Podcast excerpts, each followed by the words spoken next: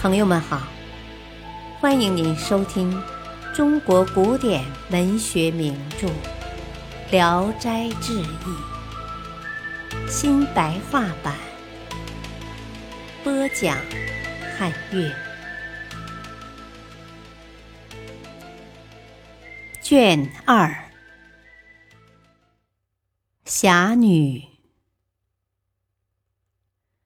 有个姓顾的秀才。金陵人，博学多艺，家境却很贫穷。又因为母亲年老，不忍离开西夏，只是每天给人写书作画，得点报酬维持生活。二十五岁了，还没有妻子。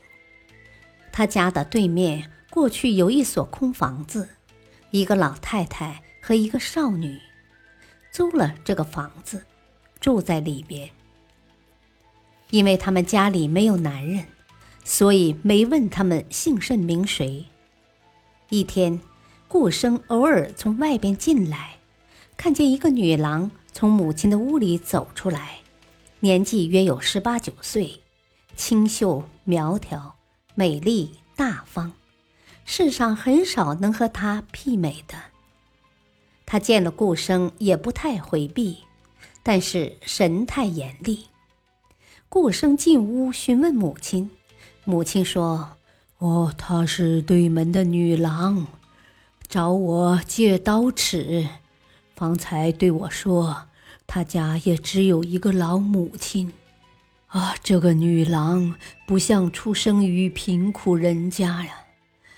我问她为什么还没许配人家，她推脱说母亲年老离不开呀。”明天应该去拜望他的母亲，顺便露露求婚的心意。呃，倘若要求不高，呃，我儿可以替他养活老母啊。第二天，顾母到了他家，他的母亲是个聋老太太。看看他们的屋子里并没有隔宿的粮食，询问他们以什么为生。说是完全依靠女郎的一双手。顾母慢慢提出两家合伙的主意，试探一下老太太。老太太的意思似乎愿意，转身和女儿商量。女郎默默不语，看样子很不高兴。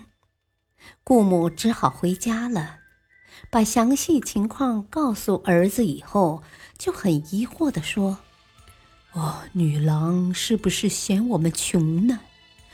哦，为人不爱说话，也没个笑脸儿，容貌艳似桃李，态度冷若冰霜，哦，真是个怪人呐！娘儿俩猜想了一会儿，叹息了一阵子，只好作罢了。一天，顾生坐在书房里。有个少年来求他作画，这个少年容貌很漂亮，态度却很轻佻。问他从哪里来的，他说从邻村来的。从此以后，三两天就来一趟，稍微熟悉了，就渐渐的互相嘲讽戏谑。顾生把他抱在怀里，他也不太拒绝。于是就成了他的娈童。此后往来更为密切。一天，女郎恰巧从他面前走过去，少年用眼睛送出很远，问是谁家的女郎。顾生说是邻家的姑娘。少年说：“啊，姿容如此艳丽，而神情为什么那样可怕呀？”过了一会儿，顾生进到里屋，母亲告诉他说：“哦，刚才女郎前来讨米，说她家已经一天没有烧火了。啊，这个女孩子很孝顺，啊，穷得很可怜呐，我们应该给一点帮助。”顾生听从母亲的吩咐，就背上一兜米，敲开女郎家的房门。转达了母亲的心意。女郎把米收起来，也不表示感谢。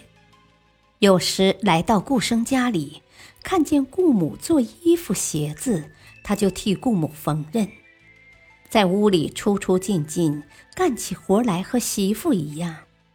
顾生越发感激他，每次得到别人赠送的糕点，一定分一份给他母亲。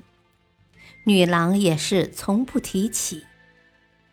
顾母下体生了一个恶疮，疼得日夜哭叫。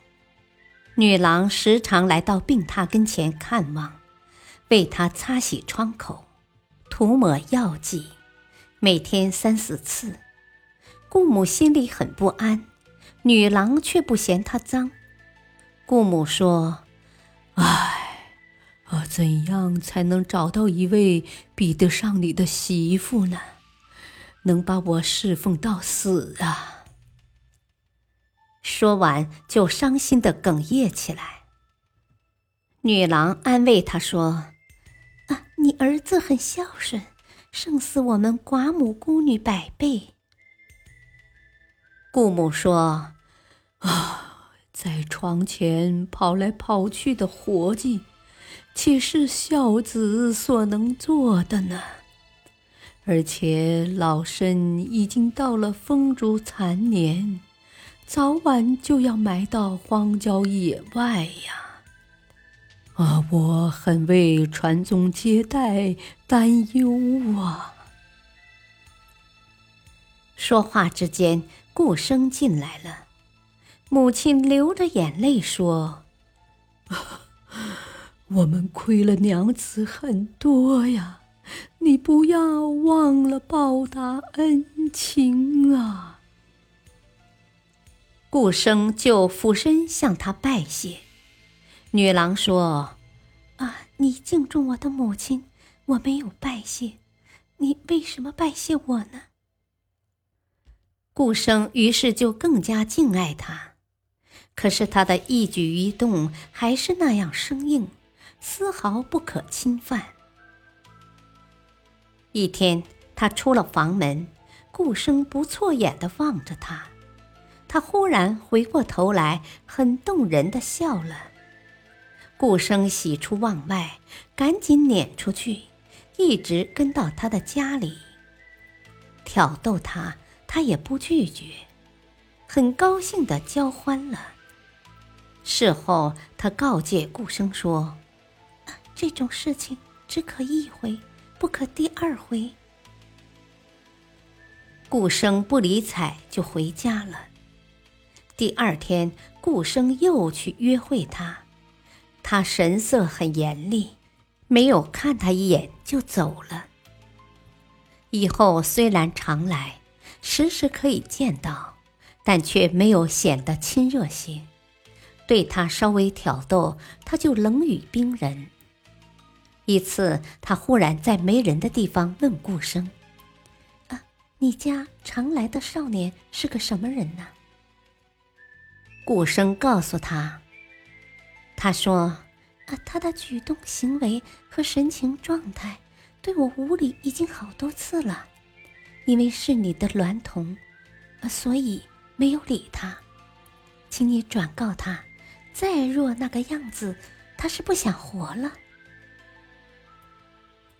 到了晚上，顾生就把这话转告那个少年，并且说：“哦，你必须小心谨慎呐，他是不可侵犯的。”少年说：“啊，既然不可侵犯，你为什么侵犯呢？”顾生给自己辩白，说没有那么一回事。少年说：“啊，如果没有，那么淫秽的语言。”怎能叫你听得到呢？顾生回答不出来。少年说：“啊，也请你向他转告，不要装模作样的假正经，不然的话，我要到处给他传播。”